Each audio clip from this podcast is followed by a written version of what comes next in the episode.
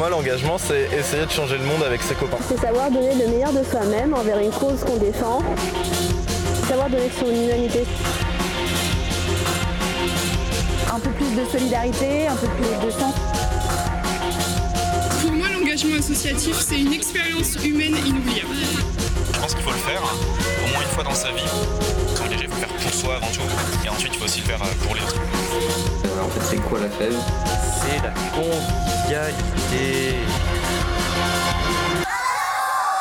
Bonsoir tout le monde, il est 18h, vous êtes sur Radio Pulsar, bienvenue dans À l'assaut, l'émission qui parle d'engagement associatif. Ce soir, nous recevons le centre LGBTI du Poitou. Nous retrouvons donc à notre table Léon Vincent, membre du centre LGBTI du Poitou. Bonsoir.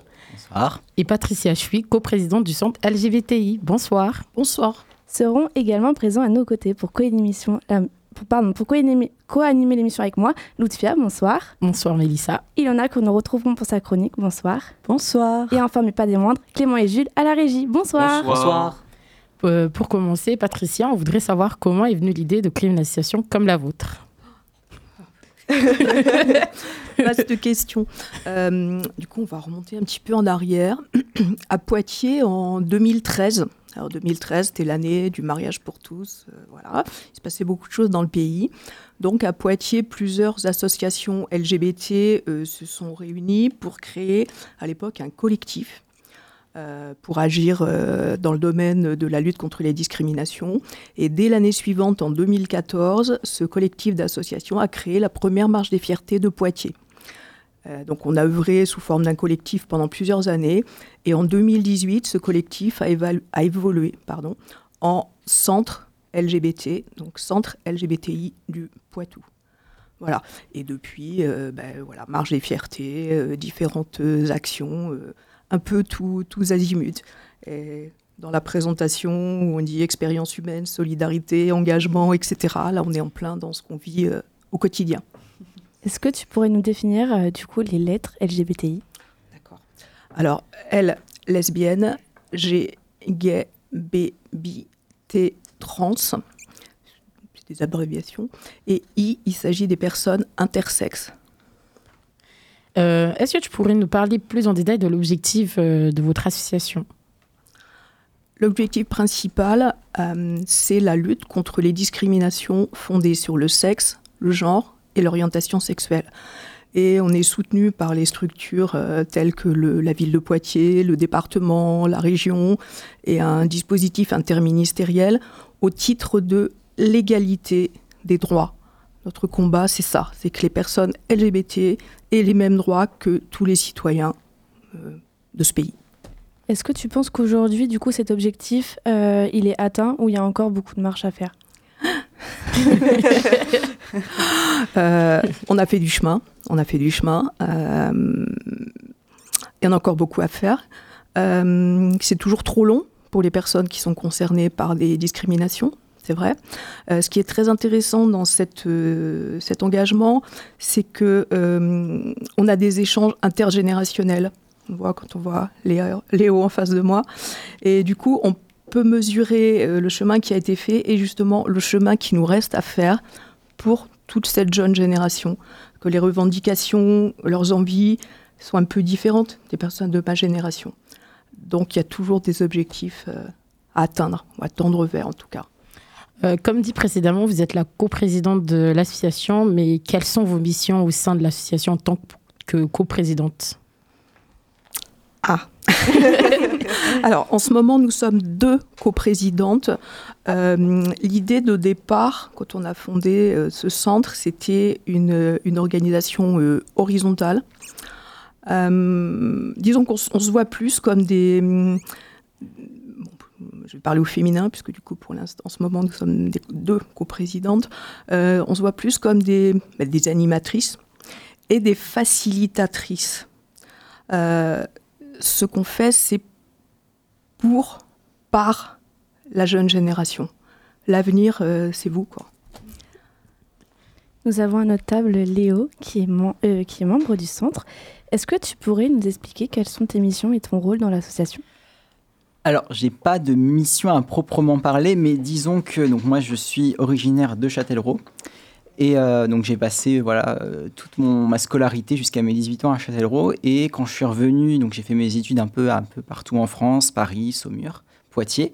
Et quand je suis revenu euh, bah, dans, ma, dans ma ville d'origine, je me suis rendu compte qu'on manquait cruellement d'associations LGBT. Il y avait vraiment rien du tout. Et je me suis dit, moi j'ai eu la chance d'aller à Paris et de pouvoir fréquenter voilà, des centres. Voilà, Paris, c'est quand même une ville où on peut vraiment, on a le quartier du Marais, on a des centres vraiment très importants. Et je me suis dit, moi, j'ai eu cette chance de pouvoir aller dans des groupes de parole, échanger, euh, échanger avec des personnes concernées, des parents qui sont en questionnement, en doute. Je me dis, mais pourquoi est-ce qu'on ne pourrait pas faire quelque chose aussi à Châtellerault? Et donc, j'ai contacté euh, le centre LGBTI en disant, voilà, je souhaite organiser un événement régulier, donc une fois par mois, on n'est pas encore fixé trop quand, mais des rencontres pour les personnes concernées ou les personnes qui seraient intéressées de près ou de loin par les questions donc LGBT.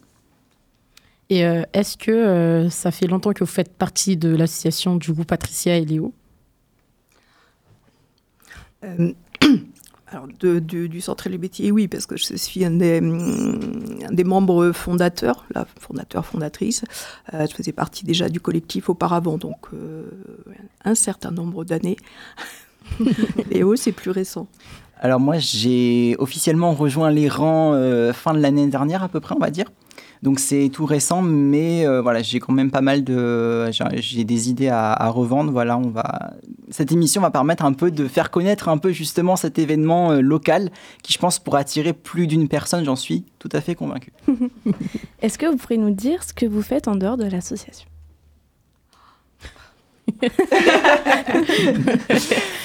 Alors, je ne suis pas très représentative parce que je suis une personne euh, d'un certain âge, donc je ne travaille plus.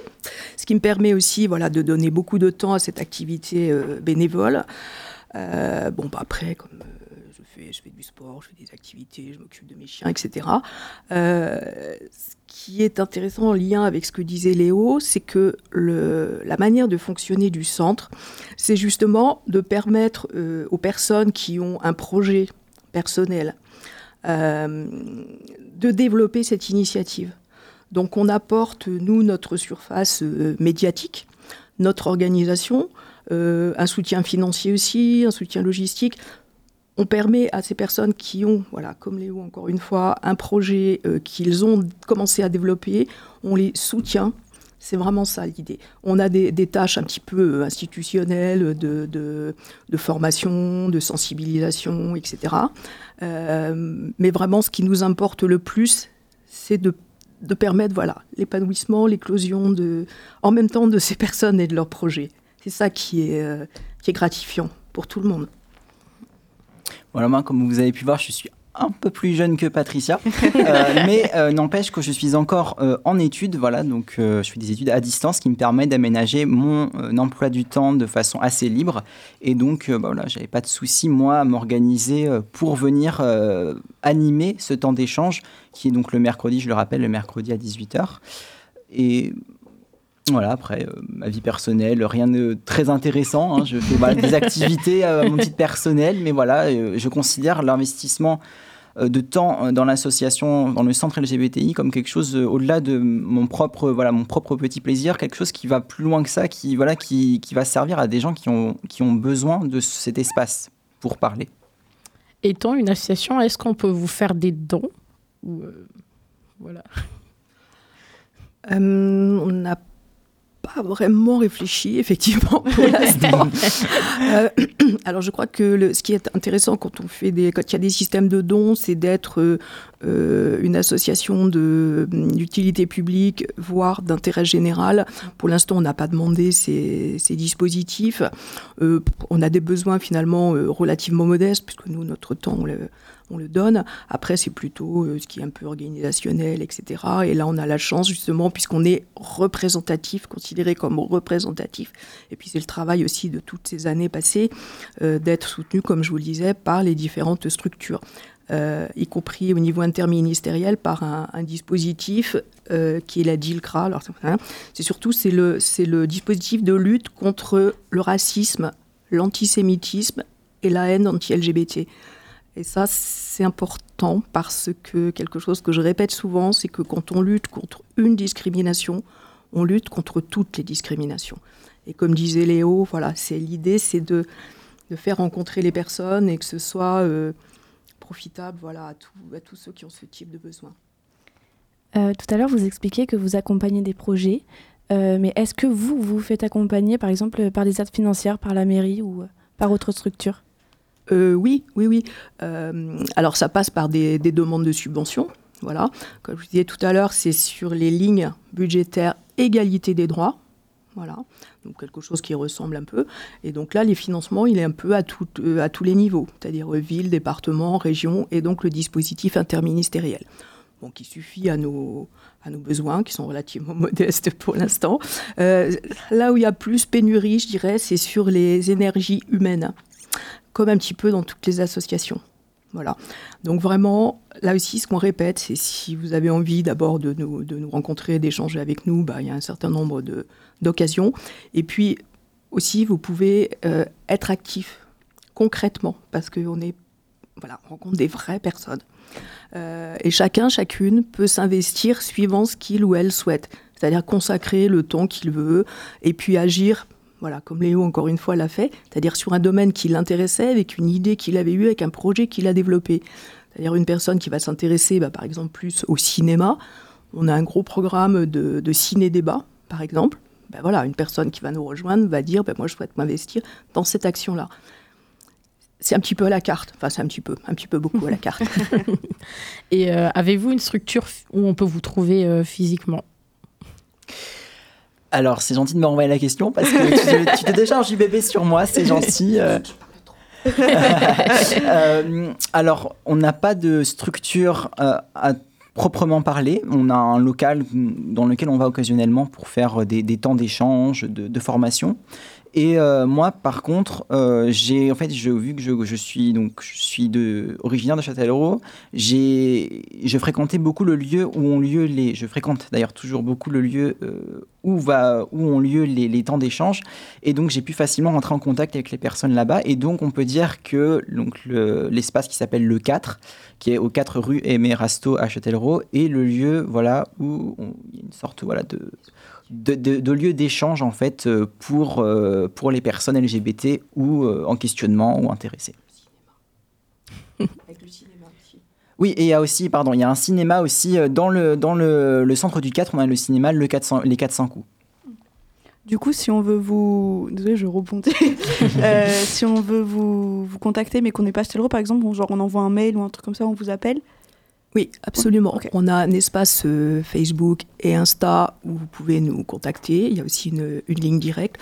À Poitiers, donc on est hébergé grâce à la municipalité, on est hébergé à la Maison de la Solidarité, qui est bah, relativement près du centre, près de la place du marché, qui nous permet d'organiser euh, nos réunions, des permanences, etc. C'est vrai qu'on n'est pas très euh, statique. on, a, on a aussi l'année dernière développé volontairement des actions sur des territoires plus ruraux, c'est-à-dire Loudun, Civray, etc., avec des signes des débats. C'est l'heure de l'interlude musical. Je vous propose d'écouter Peur de mourir de Kalika, que vous pouvez retrouver jeudi soir en concert à la MDE. La billetterie est sur le site de la MDE, c'est 8 euros la place, et si vous avez la carte culture, c'est gratuit. On se retrouve juste après.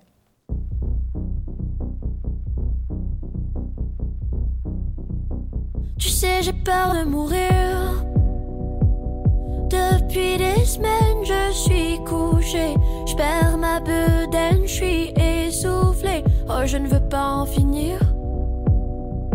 Tu sais, j'ai peur de mourir.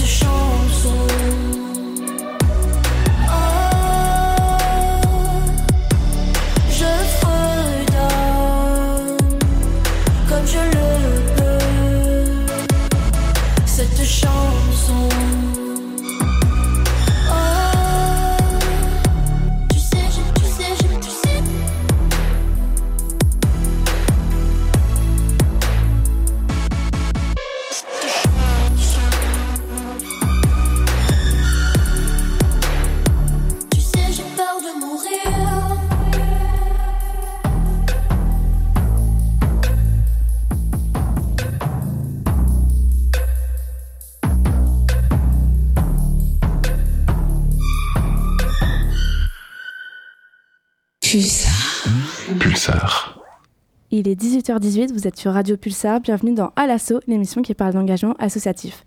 Ce soir, nous recevons l'association LGBTI du Poitou pour échanger sur ce qu'ils proposent. Euh, juste avant de se laisser en musique, on avait évoqué euh, bah, le contexte de l'association, mais qu'en est-il de vos événements? Qu'est-ce que vous organisez? Bah, c'est toi qui, Patricia, qui, qui a plus une vision d'ensemble que, que moi, qui, qui débarque en quelque sorte. Bon, je suis quand même là depuis quelques mois, mais toi, tu as quand même une vision plus, plus globale. Oui. Euh, voilà, comme je disais, on, est- on s'est réorienté euh, volontairement un petit peu plus sur euh, décentralisé hors Poitiers. Voilà. C'est-à-dire qu'on a un programme actuellement qui est largement entamé euh, au cours de l'année 2023 de ciné-débat, c'est-à-dire à partir d'un documentaire qui s'appelle Coming Out. Euh, on fait ça en lien avec, euh, en général, des classes de, de collège ou de lycée ou d'autres euh, établissements. On a collaboré plusieurs fois avec une MFR, Maison familiale rurale. Voilà. Et donc, on organise cette, euh, cette projection du documentaire à l'issue euh, de laquelle on a un échange, en fait, avec les spectateurs, les spectatrices. Euh, et on a fait ça dans des endroits aussi divers que euh, Civray, Jansège, Onéclan, Loudun, etc. Voilà, donc ça c'est assez régulier. Il y a d'autres prévisions euh, là qu'on annoncera bientôt, normalement sur euh, Neuville, Mirbeau. Et puis on a un gros projet aussi euh, pour le printemps. Normalement, le samedi 18 mai, on va organiser une fête des fiertés, donc qui durera toute la journée et toute la soirée sur une commune toute proche de Poitiers. Je laisse encore un peu la surprise. voilà. Mais euh, peut-être ce serait intéressant parce que moi je me souviens que Léo, tu as participé au, au ciné-débat à Loudun. C'était un peu une première pour toi et je crois que ça a été assez, assez mémorable. Alors, c'est vrai que c'était bah, c'était mon premier ciné-débat de l'autre côté du miroir, on va dire, euh, du côté de la personne qui animait. Et euh, moi, bon, voilà, on, va en discuter après, on va en parler après, mais moi, je suis directement concerné par ces questions-là parce que je suis moi-même une personne LGBT. Et, euh, et en fait, on était face à un public, je dis on parce que Patricia était avec moi, et nous avons donc à l'issue euh, de la projection du film Coming Out, nous avons voilà, eu un temps d'échange avec des, lycéens. Certains, enfin, c'était un public captif qui n'avait pas forcément toujours choisi de venir. Euh, mais euh, alors moi, je m'en suis pas rendu compte. C'est des retours de Patricia qui, qui ont fait que je me suis rendu compte que euh, bon, voilà, ça va pas être un secret très longtemps. Je suis une personne non binaire, mais inconsciemment, je n'ai pas du tout calculé. Je n'ai, pas dit en fait dans quel genre, de quel genre de je partais en fait. Mais j'expliquais mon parcours de transition et tout ça, sans rentrer trop dans les détails. Et d'après ce que dit Patricia, encore une fois, ça a impré- enfin, pas impressionné dans le sens stupéfié, mais ça a marqué les esprits dans le sens où on a. Enfin, tu disais, Patricia, qu'il y avait une sorte. Enfin, qui sent, il y avait une sorte de pas de vibration, mais quelque Mm. chose qui était proche de ça.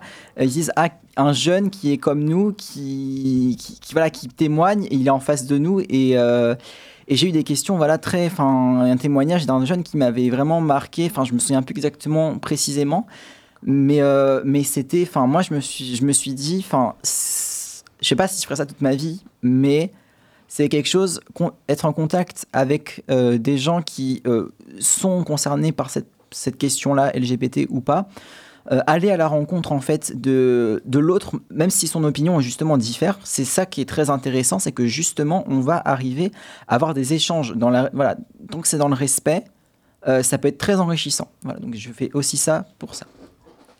Euh, Léo, j'aimerais rebondir sur ce que tu viens de nous dire. Euh, tu parlais de transition. Est-ce que tu aurais envie d'expliquer aux auditeurs ce que c'est? Alors, alors, la transition, euh, si on veut donner une... pour une personne qui ne, qui ne, connaît absolument pas ce que c'est la transition, pour une personne voilà, qui, qui découvre ce terme, c'est le fait de passer entre gros guillemets, hein, je mets gros, des gros guillemets, de passer d'un genre à l'autre. Je, suis volontairement vague parce que la transition, ça peut très bien être entre guillemets juste changer de pronom, donc passer de il à elle, elle à il, il à elle ou tout ce qu'on veut, il n'y a pas de limite, à euh, des choses, et c'est vraiment au choix de chacun, il ne faut pas se sentir contraint par, par qui que ce soit. Euh, ça peut être changer de prénom euh, à l'état civil, de genre à l'état civil, faire des opérations, prendre des hormones, et, mais rien n'est obligatoire, il n'y a pas d'ordre, c'est chacun en fonction de ce qu'il veut et ce qu'il peut aussi. Et euh, justement, euh, moi, je voulais savoir euh, comment tu le vis au quotidien, cette transition. oh là là. bah alors, écoutez, je crois que, mon, que j'ai un très bon. Oui, oui. que ce qui m'a. Enfin, en fait, moi, je, je, suis un dissident du genre, mais contre mon gré, c'est-à-dire que mon genre a décidé de ne pas, de ne pas être stable, malgré le fait que j'aimerais qu'il le soit. Parce que c'est c'est pas un choix d'entendre dire, parce qu'on peut entendre dire, euh, oui, c'est un choix, tu as choisi d'être transgenre. Bah, je vous mets deux minutes dans ma peau quand, je change de genre tous les, tous les jours. Je crois que vous allez vous dire non, c'est pas un choix. Euh, à titre d'exemple, là, ce qui m'est arrivé hier, j'étais voilà, dans, un, dans une activité euh, voilà, collective, et d'un seul coup, alors que pendant presque des années, je m'étais dit non binaire et que c'était fixe et que je n'étais ni homme ni femme, d'un seul coup, je me suis dit ah, mais en fait, je suis une femme en plein milieu du cours, et c'était impossible de me focaliser sur autre chose. Et voilà, donc c'est pas un choix pour moi. Le seul choix qu'on fait, c'est euh, d'assumer et d'oser le dire. Pas forcément le clamer sur tous les toits, mais assumer qui on est en fait. Le choix, c'est pas je suis gay, je suis lesbienne, je suis bi, je suis euh, trans, c'est je choisis d'être en accord avec ce que je ressens être. En parlant de ça, du coup, j'aimerais rebondir dessus. Euh, qu'est-ce que tu dirais à une personne qui a envie de rejoindre euh, une association, par exemple, comme la vôtre, mais qui a peur d'y aller parce qu'il il euh, y a le regard des gens, parce que ça peut être tabou dans certaines familles ou dans certaines sociétés? Qu'est-ce que tu dirais à ce jeune-là qui a envie de se dire, ça y est, ok, je fais partie de cette communauté-là, mais j'ose pas l'affirmer, j'ose pas le dire? Bah, Justement, je pense que ce qui peut être bien, c'est le principe du temps que je propose, c'est que c'est un temps où la personne peut venir sans en avoir, sans avoir à en parler à qui que ce soit, de se dire voilà j'y vais, euh, même pas forcément donner un nom d'emprunt même si voilà si ça la dérange ou il n'y a pas de souci, voilà de venir en toute anonymité. Voilà on est dans un espace où ce sera pas, on ne parlera pas de ce que la personne a dit dans le temps d'échange, ça restera confidentiel. Donc la personne peut venir euh, se confier et si vraiment euh, se déplacer, c'est entre guillemets, parce que moi j'étais concerné quand, quand, je me posais des questions et que justement euh, je devais, j'étais dans ma petite campagne, euh, que le seul moyen que j'avais pour accéder à des, des, des rencontres LGBT, c'était de demander à mes parents de m'emmener à la gare, de, de trouver un bon créneau de train pour aller jusqu'à Poitiers et de revenir, c'est impossible. Vous pouvez, vous pouvez faire tous les calculs que vous voulez, ça ne marche pas. parce que déjà, le problème, c'est qu'il faut que les parents soient d'accord. Déjà, et à partir de là, c'était déjà mort pour moi. Donc, euh, si vraiment cette étape-là, euh, mettons, même si, si euh, l'activité à Châtellerault a lieu, voilà, passer par, par le centre LGBTI, la page, la page Facebook, enfin les réseaux sociaux, ça peut être voilà, un moyen, justement, si vraiment la peur est trop grande et qu'on n'a pas envie de, de, de, de, sortir physiquement, de se montrer, on peut passer par les réseaux sociaux parce qu'on a quand même encore une assez grande liberté, je considère, et une, sorte, une forme d'anonymat. Euh, avant de prendre l'antenne, pardon, on en avait euh, discuté entre nous, mais est-ce que vous connaissez des associations qui prônent les mêmes valeurs que vous et qui sont situées sur Poitiers ou aux alentours, un peu comme la vôtre? Oui, euh, il y a notamment une, une asso de laquelle nous sommes proches, qui s'appelle Contact, qui est une asso nationale et qui justement œuvre beaucoup dans le domaine des entourages des personnes LGBT. Euh, c'est vraiment son champ d'action depuis, depuis toujours. Euh, parce que souvent, alors j'ai entendu prononcer le mot peur, euh, effectivement ça existe, c'est plutôt sou- souvent sous forme d'appréhension. Voilà. Et d'appréhension parce qu'il y a une méconnaissance. Voilà. Et ça, ça joue beaucoup dans les deux sens, c'est-à-dire la personne concernée et son entourage. Et cette association Contact œuvre beaucoup dans ce domaine-là. Voilà. Euh, après, il y a d'autres, euh, effectivement, d'autres, euh, d'autres associations de personnes plus jeunes, voilà, ou un, un petit peu moins structurées, je dirais. On collabore aussi, on va collaborer notamment dans les mois qui viennent avec l'association qui organise les fiertés rurales. Ce sera la troisième édition cette année. Alors ça, c'est assez génial parce que justement, c'est orienté euh, vers les personnes qui habitent euh, la campagne, ce qu'on appelle euh, souvent les territoires. voilà. Mais en tout cas, c'est génial. hein. Ça se passe à Chenvel. Ça a été à, à l'initiative du maire de Chenvel et, et d'une asso donc qui s'est créé pour organiser ces fiertés rurales. Voilà. Et puis après, les, bah, je dirais que les liens, ils se, ils se nouent effectivement entre nous. Quoi. Il s'agit de personnes, des personnes qui existent vraiment. Et, euh, et c'est ça que je voulais dire. Nous, on travaille beaucoup pour augmenter notre visibilité. C'est-à-dire que toutes les personnes euh, dans ce pays se rendent compte qu'on est des personnes ben, qui leur ressemblent quand même euh, beaucoup, beaucoup, beaucoup, beaucoup. Voilà. Euh, et heureusement, dans votre génération, euh, ce qui change, c'est d'abord vous avez des représentations plus faciles avec les réseaux sociaux, avec l'évolution des représentations dans les médias aussi. Et puis, ce qui a beaucoup changé aussi depuis une quinzaine d'années, c'est que pratiquement dans chaque famille, au sens élargi, c'est-à-dire les oncles, les tantes, les cousins, c'est quand même très rare qu'il n'y ait pas au moins une personne LGBT. Voilà. Donc du coup, cette personne, ah bah oui, on la connaît, tout. Bah oui, où est le problème? Euh, moi, je me demandais euh, quelle est la tranche d'âge que vous avez euh, dans votre association, c'est-à-dire si vous avez des adhérents ou même les bénévoles, quelles sont leurs tranches d'âge minimum, maximum? Ben, c'est très large justement parce que euh, ça va donc euh, à partir des, enfin jusqu'aux plutôt personnes retraitées. Comme c'est mon cas, l'avantage c'est que j'ai du temps aux personnes jeunes, voire très jeunes, euh, puisque on collabore beaucoup avec euh, certains, certaines étudiantes. Et on vient maintenant là, euh, c'est tout récent. Euh, Il y a une jeune personne qui va avoir 20 ans dans quelques jours, qui va travailler pour nous dans le cadre d'un service civique. Voilà. Donc ça, les échanges sont plus faciles parce que votre génération, ben, elle, a, elle a un langage, hein, elle a une manière de communiquer. Donc on est très attentif à ça. Mais justement, l'intergénérationnel, c'est une richesse. Vraiment.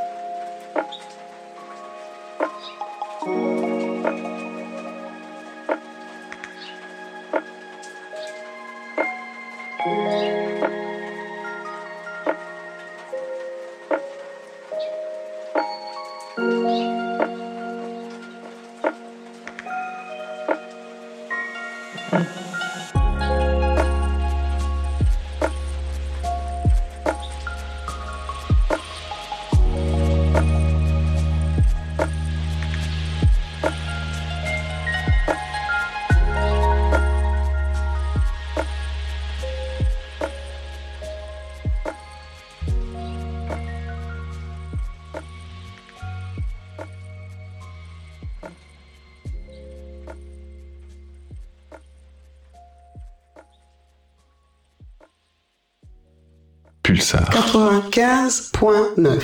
Il est 18h32, vous êtes sur Radio Pulsar dans À l'assaut, l'émission qui parle d'engagement associatif. Ce soir, nous accueillons Léo Vincent et Patricia Chuy pour nous parler de l'association LGBTI. C'était Family de Hors Magicienne. Tout de suite, retrouvez Ilona et sa chronique. Notre sexualité, notre corps, notre identité. Notre, car oui, ça nous appartient. Aimez-vous, appréciez-vous, ayez confiance en vous, soyez beau comme vous avez envie de l'être. Ce sont vos droits et vos choix. On sait à quel point cette communauté peut être encore taboue. On sait aussi que malheureusement, encore beaucoup de personnes n'acceptent pas. Mais qui êtes-vous pour ne pas accepter quelque chose qui ne vous appartient pas, qui ne vous touche pas? Mais on peut remercier les arts, comme les films et les séries qui prônent de plus en plus les relations du même sexe, du même genre, qui montrent et nous expliquent cette communauté. Je pense à la série Heartstopper réalisée par Eurosline, de deux saisons qui nous montre une relation entre deux hommes. Et il y en a encore bien d'autres.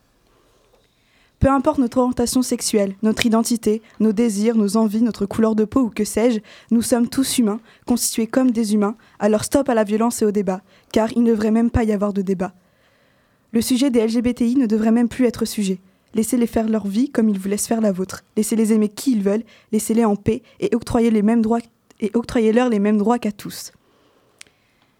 Je voudrais remercier l'association que nous, que nous avons ce soir. Merci d'apporter soutien, aide et bienveillance. Merci de vous battre pour ce que vous êtes, même si je le répète, vous ne devriez même plus vous battre. Mais bref, merci à vous d'être venus ce soir. Je pense que ça va parler à beaucoup. Merci, belle chronique. Merci. Merci. Tout à l'heure, euh, pendant les interviews, on avait évoqué euh, la fête des fiertés qui va se dérouler le samedi 18 mai à Vouneuil.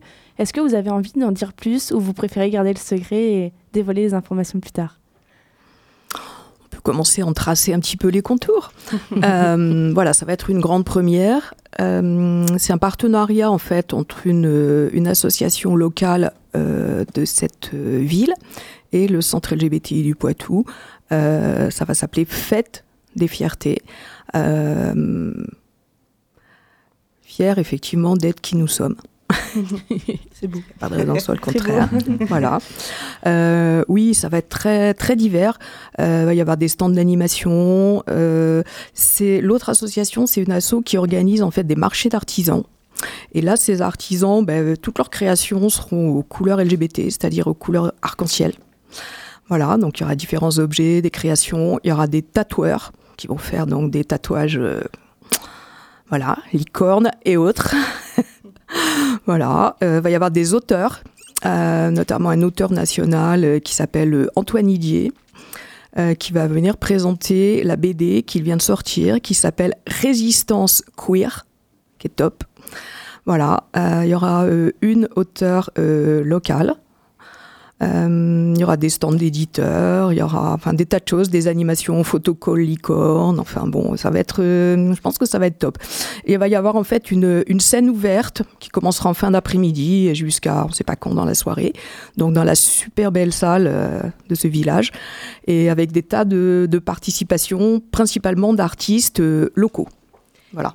Et on peut venir, est-ce qu'on doit s'inscrire pour venir à cet événement ou c'est libre d'accès Pas du tout. Ok, trop bien. Tout est gratuit, compris les, les spectacles le soir. Bah, après, il y aura des food trucks sur place. Vous pourrez euh, euh, vous acheter à manger, à boire. Euh, dans les créations d'artisans, bah, il y aura sûrement des choses qui vous plairont. Et puis les tatoueurs, bah, vous vous arrangerez avec eux. hein. trop bien. Et euh, moi, je voulais savoir, est-ce que, euh, bah, du coup, euh, quand elle a parlé de c'est ouvert à tous, est-ce que même si on n'est pas spécialement euh, touché par le. Enfin, Concerné. je dis- Oui, concerné, est-ce qu'on pourrait quand même venir? Au contraire, au contraire. Venez, Euh, venez, venez. Mais oui, C'est-à-dire, nous, on, on- on emploie quelquefois le terme communauté, mm, que bah, on voit pas trop d'autres finalement, mais on ne pratique pas du tout le communautarisme. Au contraire, ce qu'on veut, c'est que le plus de personnes nous connaissent, parce que s'ils nous connaissent, bah, ils vont voir à quel point d'abord on est beau, belle et sympa. Euh, voilà. Et puis justement, cette fête, l'idée, c'est que tout le monde vienne. Et je peux vous dire que les gens de, de cette petite ville, euh, tout le monde est déjà au taquet, y compris les enfants des écoles et tout. Ils ont des super projets sur toute la communauté d'Aglo Poitiers. On va faire beaucoup de beaucoup de bruit. Donc je pense que ça va rassembler beaucoup de monde. Euh, vous savez, si, les, si ça fait venir des tas de gens à Chenvel, il n'y a pas de raison que ça fasse pas déplacer les personnes sur 3-4 kilomètres. Et au contraire, on a envie que vous veniez nous voir. Donc moi, on avait, on avait parlé, il me semble, un peu du concept de, enfin, du fait de faire communauté. Et euh, je trouve que, bon, dans une communauté qui est déjà pas forcément. euh, voilà, qui est un peu discriminée de part et d'autre, euh, on peut euh, avoir des, des dissensions euh, plus ou moins, voilà, en- à à plus ou moins différentes échelles. Et je trouve ça, euh, peu importe les raisons, je trouve ça fort, dommage parce que, en fait, déjà qu'on est une communauté qui est assez, euh, sans, se battre la coupe, mais qui est assez discriminée de façon générale, hein, c'est vraiment dommage de créer des, conflits finalement parce que s- on est, on est, on est victime des, de discriminations similaires et le fait de dire moi j'ai plus souffert, par exemple, hein, je, je, je sais pas trop, mais j'ai plus souffert ou, euh, ou j'ai des. Enfin, c'est quelque chose que moi j'ai du mal à comprendre.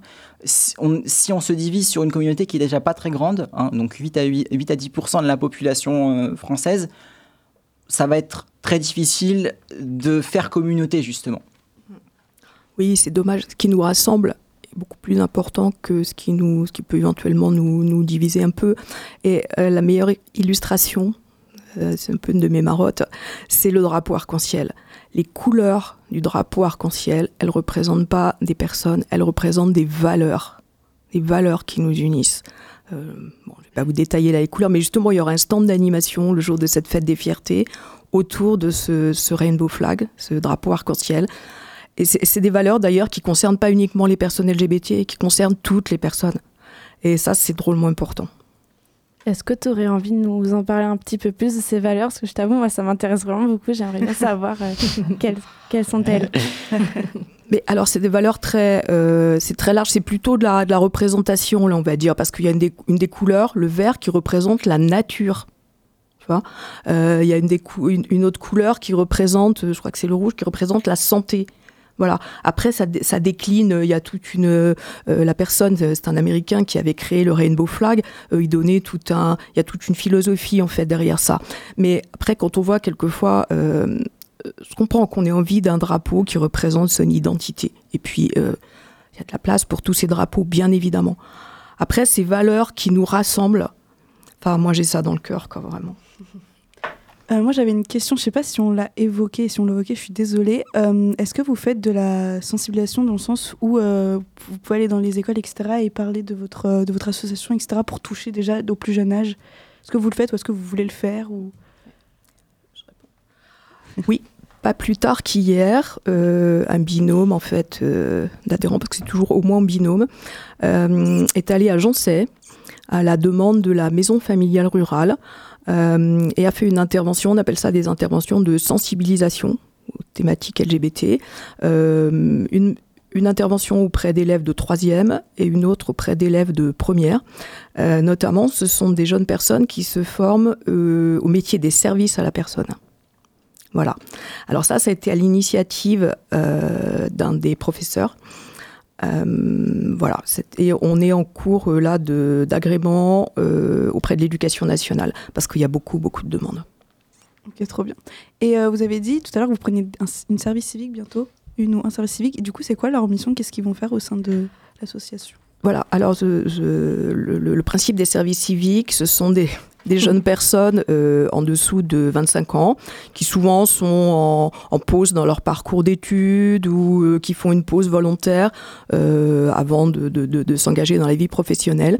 Euh, des services civiques, ça dure entre 6 et 8 mois environ. C'est une personne qui va consacrer une partie de son temps, alors qui sera rétribuée, hein, bien entendu. Ce dispositif est encadré par la Ligue de l'enseignement et financé par, par des fonds gouvernementaux. Euh, donc, cette, euh, il y a en fait une définition quand on fait passer une annonce des, tâches et des actions qu'on va euh, mener avec cette personne. Et en fait, elle va nous, accompagner sur beaucoup de nos actions. Elle a commencé aujourd'hui. Et, puis, on compte beaucoup sur elle, puisque c'est c'est une personne qui a 20 ans, justement, pour, pour travailler sur les réseaux sociaux, tant sur le fond que sur la forme. Parce que, ça, on a bien compris, on le pratique déjà. Mais encore une fois, c'est un langage euh, qu'une personne de 20 ans pratique beaucoup mieux que les personnes un peu plus Et âgées. du coup, c'est un temps que les moins de 20 ans connaissent très bien. Exactement. Et, euh, Léo, moi je voulais savoir, est-ce qu'avant ta transition, c'était un sujet tabou pour toi? Alors honnêtement, c'est pas que c'était un sujet tabou, c'est que c'était même pas dans ma tête. C'était même pas euh, une question que je me posais. Alors, j'étais déjà familier avec euh, tout. Enfin, je ne connaissais pas forcément le même le terme LGBT. Pour moi, il m'est apparu assez tard. Il m'est apparu vers mes 20, 21 ans. Peut-être 19 ans, on va dire. Mais euh, je me suis, moi, jamais posé la question. Je connaissais, euh, voilà, je savais que Nika était un chanteur gay. Voilà, ça, me, traversait complètement. Je suis là, oui, d'accord. Ou voilà, une connaissance euh, de ma classe qui était gay. Bon, bah, d'accord. Et en fait, moi, ça moi, j'étais complètement indifférent, mais dans le sens positif. Et en fait, moi, c'est apparu, ces questionnements sont apparus assez tard. J'ai pas eu ce qu'on peut des fois entendre dans les témoignages. Oui, j'ai toujours su que j'étais un garçon, j'ai toujours su que j'étais une fille. Parce que moi, par définition, je ne sais pas ce que c'est sentir son genre. C'est vraiment, je n'ai pas, j'ai une sorte de, de- de cécité, de- je n'arrive pas à percevoir mon genre. Et donc, c'était à Poitiers, euh, j'étais dans ma. J'étais en quelle année? J'étais en licence 3, et j'ai rencontré une personne euh, qui m'a parlé de la non-binarité. Et une fois que j'ai compris ce que c'était, j'ai pas mis une seconde avant de me dire que j'étais non-binaire, je l'ai tout de suite admis.